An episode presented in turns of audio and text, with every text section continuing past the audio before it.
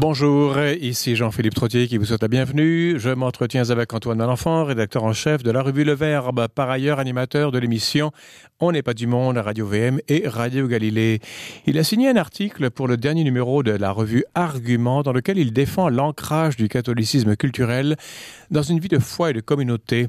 Il répond en cela à la question posée naguère par le cardinal Marc Ouellette. Québec, qu'as-tu fait de ton baptême? Mais tout d'abord, Louis Bouchard nous propose sa chronique économique économique et évoque l'idée du revenu universel en temps de pandémie et les leçons que l'on peut en tirer. Il en ressort globalement que les avis sont très partagés sur les bénéfices de telles mesures lorsqu'elles durent trop longtemps sur une grande, trop grande échelle. Bonjour Louis. Bonjour Jean-Philippe. Alors écoutez, euh, oui, donc ça, ça c'est bien de pouvoir bénéficier de 15 000 dollars par année. Oui, euh, Espérons que ça marche. Plus. Ou plus. Ah oui, en Écosse, c'est pas oui. avec de l'Écosse, oui, c'est 60 000. De, exactement. Hein? Euh, là, ça dérape, je dirais.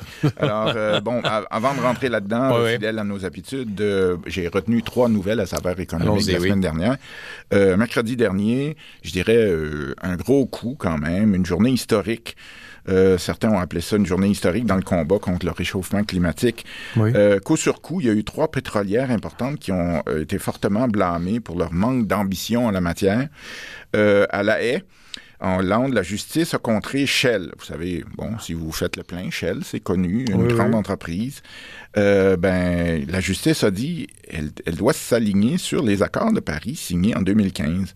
Euh, aux États-Unis, ce sont des actionnaires d'ExxonMobil puis Chevron qui vont forcer les deux compagnies à lutter plus énergiquement pour essayer de réduire le changement climatique. Les actionnaires eux-mêmes. Eux-mêmes. Oui, donc, exactement. Oui, changement. Donc, on va regarder ça en Europe d'abord. Oui. Bon, il y a une juge en Hollande qui avait été saisie d'une plainte de cette organisation environnementale et 17 000 mm -hmm. citoyens euh, qui estimait que la compagnie Shell, puis c'est, euh, euh, écoutez, il y a plus de 1000 filiales de par le monde, 70 pays, ben, ils contribuent aux conséquences désastreuses du changement climatique sur la population. Donc, euh, selon eux, ben, ils disent le gouvernement euh, hollandais voudrait réduire la quantité des émissions de dioxyde de carbone de 45 et ce en 2030. Mm -hmm. Donc, c'est dans C'est bientôt, c'est ben, bientôt, oui, c'est 8 ans, 9 ans. Donc, euh, bon, la compagnie a un autre, euh, avait d'autres idées et, qui feraient en sorte qu'il ben, il réduirait, mais en 20-50. Vous pouvez voir, c'est pas la même chose. Donc, maintenant, la compagnie doit s'aligner sur les objectifs gouvernementaux. Bon, euh, lors de son assemblée générale des actionnaires, le 18 mai dernier, le directeur des affaires juridiques, parce que, vous savez, quand une, vous vous retrouvez en, en cours comme ça, ben, il faut mmh. vous prévoyer, ben, si on perd, qu'est-ce que ça vaut? Donc, il y, a, il y a des actionnaires qui demandaient est-ce que ça peut avoir... euh, Bon, lui, il disait, écoutez, euh, on a des défis importants à régler, mais ça ne changera pas notre vie. Ben là, je peux dire que probablement les avocats de Shell sont très mécontents de la décision. Mm -hmm. Ils ont d'ailleurs annoncé qu'ils iraient probablement en appel du jugement. Il ben, faut dire que Shell a l'air insolide aussi. Les oui. pétrolières ne sont pas pauvres. Non, ne sont pas pauvres habituellement. Là. On parle de grandes entreprises qui disposent de moyens importants. Oui, bon, oui. aux États-Unis, euh, ça a été à, à l'occasion de leur assemblée générale respective qu'une majorité d'actionnaires d'ExxonMobil Ça c'est la, la, la, plus grosse au monde, et Chevron, oui, oui.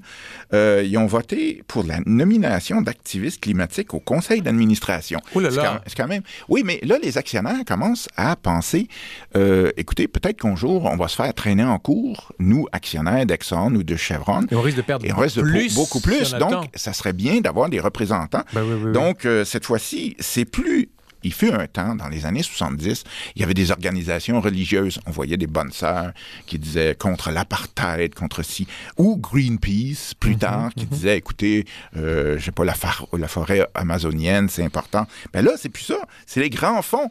C'est euh, BlackRock, CalPERS, puis ces grands, euh, les grands fonds internationaux oui. qui disent, ben écoutez, euh, ça doit changer en profondeur avant que on perde la valeur des actions. Encore que changer une culture, c'est long. Hein? C'est long, exactement. On dit euh, c'est comme un tanker, un grand Tout pétrolier. à fait, oui, dans le golfe de Suez, dans le canal de Suez. Suez oui, qui peut s'enliser quelquefois aussi. Bon, la bonne nouvelle, c'est que... Oui, la ah, il y en a une quand même. Hein? Oui, ben, la critique qui s'abat sur Exxon Mobil, Chevron, Shell, BP, puis Total. Total aussi. Hein? Oui, exactement. Ce sont les cinq grandes pétrolières mondiales. Mm -hmm. euh, ça va probablement les forcer à revoir à la baisse leurs prévisions d'investissement euh, et de recherche en production pour les années à venir. Mm -hmm. Bon, euh, chose curieuse, la demande pétrole repart ces temps-ci si la reprise économique. Euh, euh, oui, on a toujours parlé de reprise verte, mais les réflexes vont revenir. Vont revenir, exactement. Bon, euh, l'Agence internationale de l'énergie est encore plus radicale. Ça, ça regroupe les pays consommateurs. C'est le mhm. pendant de l'OPEP, pour ainsi dire. Ben, elle, conseille même aux compagnies de stopper dès à présent tout nouvel investissement dans les énergies fossiles. Mhm. Donc, si elles veulent respecter les promesses de l'accord de Paris en matière de limitation du réchauffement de la planète. Ça, c'est la première nouvelle. La deuxième, c'est quoi? Oui, ben, on s'attend à une forte poussée de l'inflation qui est attendue euh, dans les prochains mois, un peu partout de, par le monde. Bon, on sait, la, demande euh, semble être le plus forte.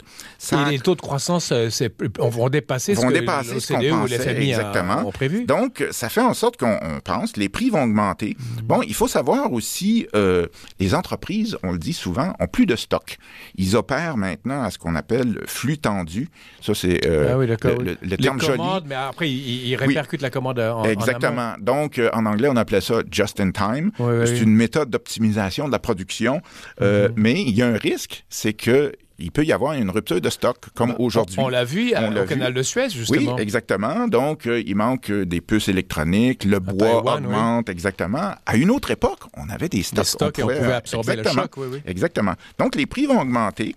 Euh, Mais c'est temporaire, non? On pense que ça va être temporaire. Louis Vachon, le patron de la Banque nationale, euh, voit même une certaine surchauffe de l'économie hmm. avec l'intensification des pressions inflationnistes. Puis lui, il prévoit même que la valeur de certains actifs va atteindre certains niveaux que lui qualifie d'extrêmes. Bon, Comme quoi?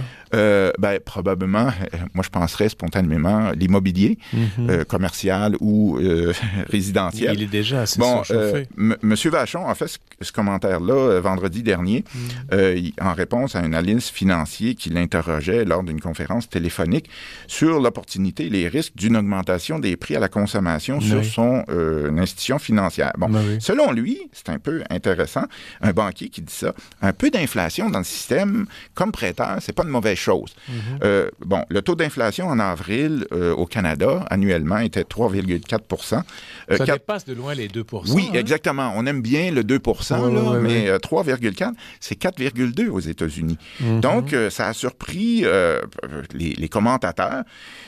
Surtout, mais on part de loin là. ce qui a augmenté en inflation, c'est surtout le rebond des produits pétroliers. Qui était très bas au début. Qui était très bas, exactement. Puis là, bon, avec la reprise, on le voit aussi dans le prix des matières premières, euh, notamment le bois d'œuvre. Mm-hmm. qui a explosé. On sait aussi que les paiements gouvernementaux euh, aux personnes mises à pied ou des programmes comme la CPU, des choses comme ça, ben, ça fait en sorte que il y en a certains qui ont pu épargner on, était confinés à la maison, on ne pouvait pas aller au restaurant ou. Tout à fait, on a dépensé euh, après. ce qui est important, c'est de savoir qu'il ne faut pas retrouver une situation comme dans les années 70, là où ça dérapait. Avec les chocs pétroliers. Exactement, où on courait, pour ainsi dire, pour euh, les travailleurs, faisait en sorte qu'ils voyaient, il y a 11% d'inflation, il faut demander 15% de rattrapage, pour ainsi ah dire. Ah oui, je comprends. Et c'est là où ça. Mais de toute façon, oui, bah, il y a une vague inflationnaire pour l'instant, euh, qui, d'après Tiff comme par exemple Janet Yellen aux États-Unis, disent, oui, c'est normal, il va y avoir de l'inflation, mais, on prévoit qu'en 2022 ou vers la fin de l'année, ça, va, retomber. Voilà, on, on, espérait ça. Donc, troisième nouvelle. Oui, une petite brève. Je l'ai vu passer hier midi en préparant euh, ma chronique euh, sur le site du Financial Times. Vous savez, le papier rose de Londres. Euh, elle a été reprise ce matin par Le Monde à Paris. il y a un document interne de la firme Nestlé euh, vous savez, cette grande firme Nestlé Quick, euh, des choses comme ça, euh, dont le slogan, c'est mieux manger, mieux vivre, soit dit en passant. Et c'est pas le cas, on dirait. Ben, c'est ça. Il y a un document interne qui considère que la majorité, ça, c'est plus de 60 de ces produits qui sont pas bons pour la santé. Attendez, Nestlé oui. elle-même oui. émet un document interne disant que ces produits ne sont pas bons pour la santé. Oui, exactement. Mais bon, c'est pour consommation interne. C'était ben, pas, évidemment... Ça a été un peu externalisé. oui, exactement. c'est devenu pour diffusion publique. Euh, mais au moins, ils le, savent.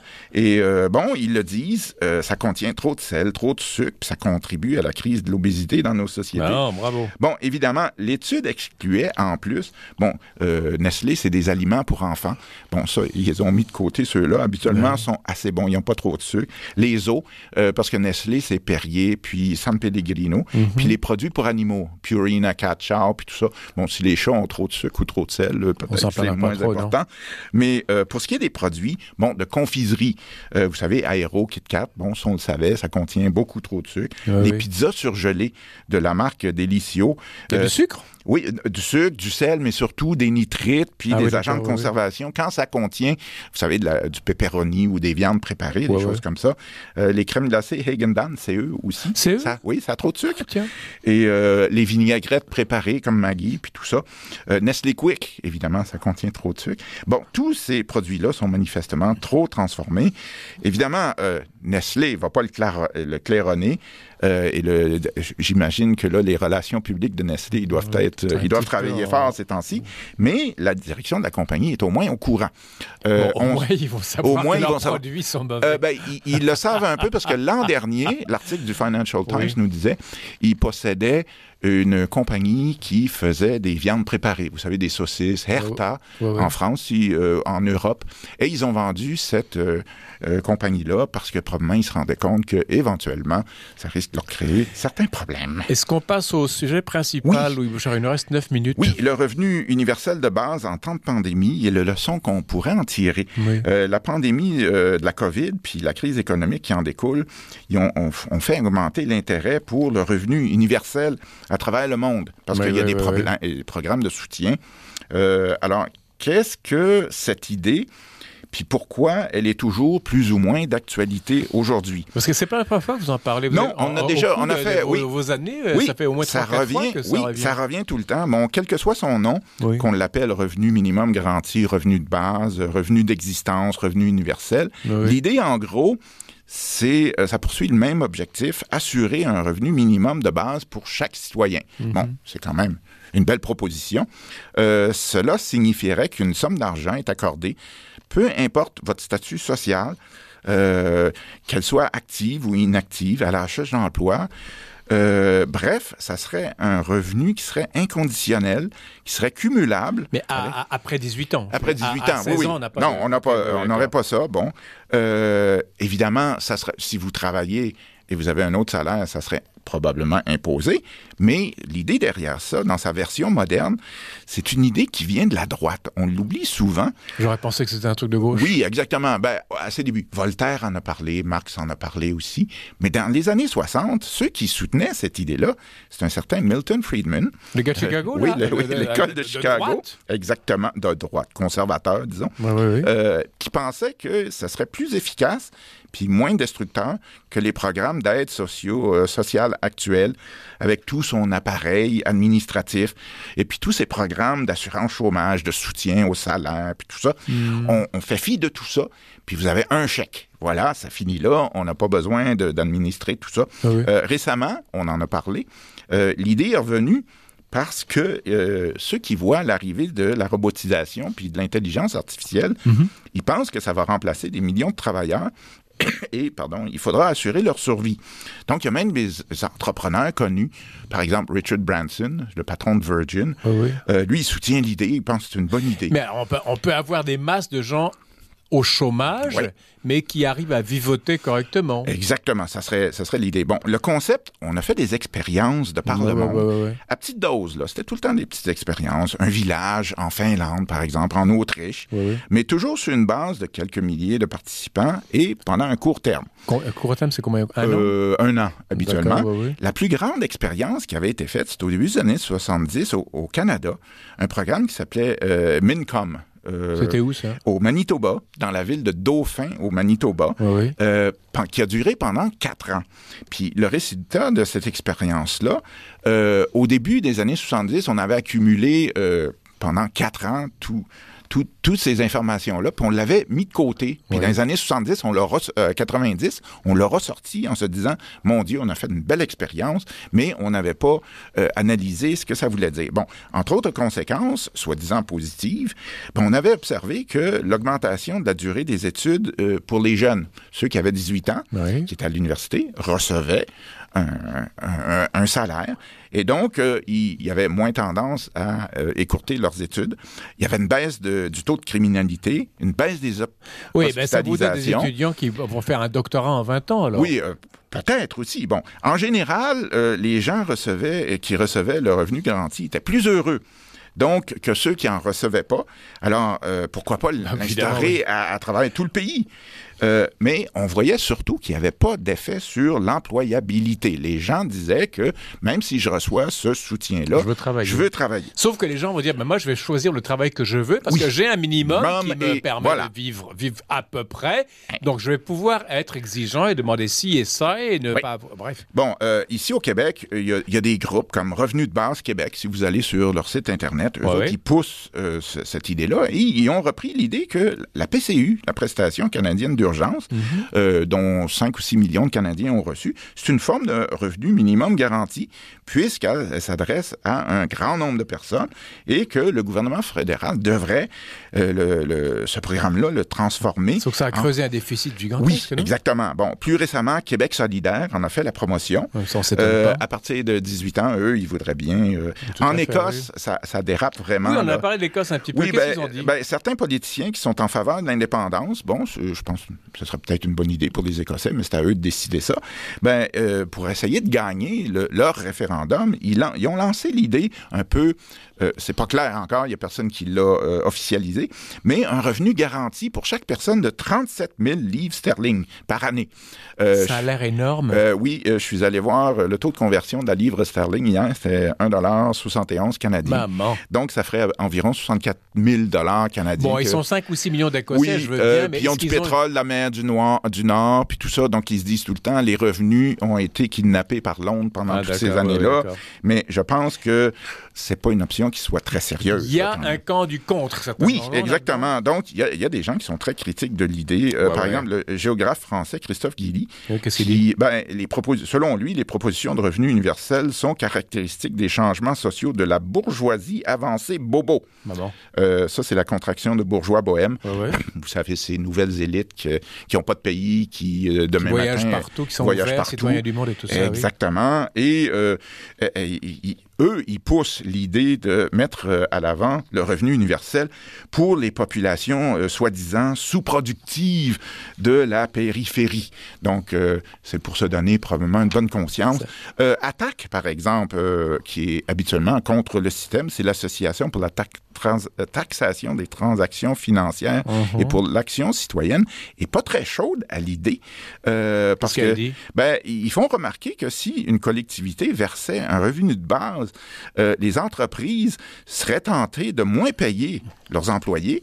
Euh, et en plus de ça, ils pensent que ça réduirait pas les inégalités, mais au contraire risquerait de conduire à une société encore plus à deux vitesses. C'est-à-dire, euh, on ne peut pas avoir éternellement des droits, tirer un salaire. Tout à fait. Sans qu'il y ait une compensation. Sans qu'il y ait une compensation. Effectivement. Exactement, des droits équivalents. Donc, si on me verse un revenu sans, que je participe au travail collectif, ben, ça veut dire qu'il y a d'autres gens qui travaillent pour moi.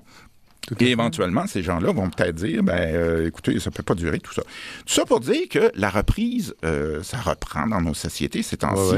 Assez, on vite, assez vite. On espère qu'une fois sorti de la pandémie, euh, on va retrouver notre air d'aller, pour ainsi dire. Mais on voit que les entreprises ont de la difficulté à recruter du personnel.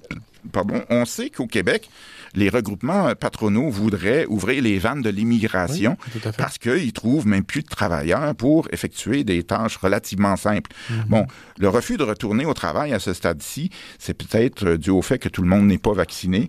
Euh, il y a certaines juridictions, comme en Ontario par exemple, il n'y a pas de réseau de garderie bien établi. Et en plus de ça, les écoles sont fermées.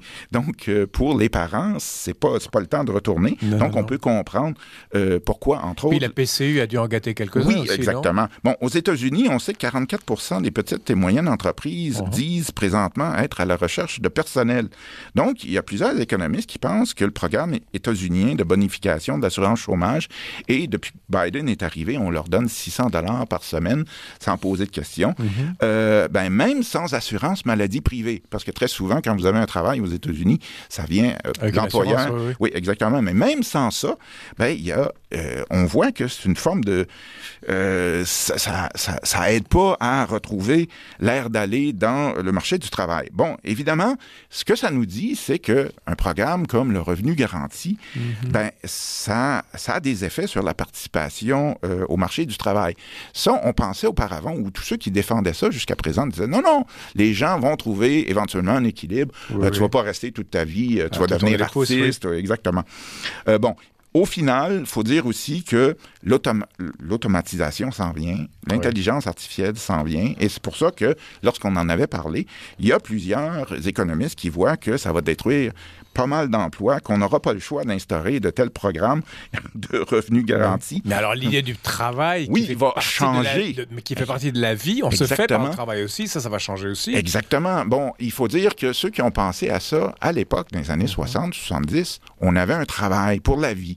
Aujourd'hui, on n'a plus ça. Donc, euh, la pandémie a bien montré que le marché du travail est, est, affecté par les programmes de soutien aux revenus et ça change un peu la donne. Donc, pour les économistes, c'est un nouveau euh, sujet de travail intéressant. Et on les paiera 15 000 par année. Par année de base, de base, oui. Et ils pourront faire autre chose aussi. Merci Louis Bouchard. À dans une semaine. Comme toujours. à venir. Le baptême n'est-il plus qu'un rituel culturel? On vous revient après la pause publicitaire sous les ondes de Radio VM.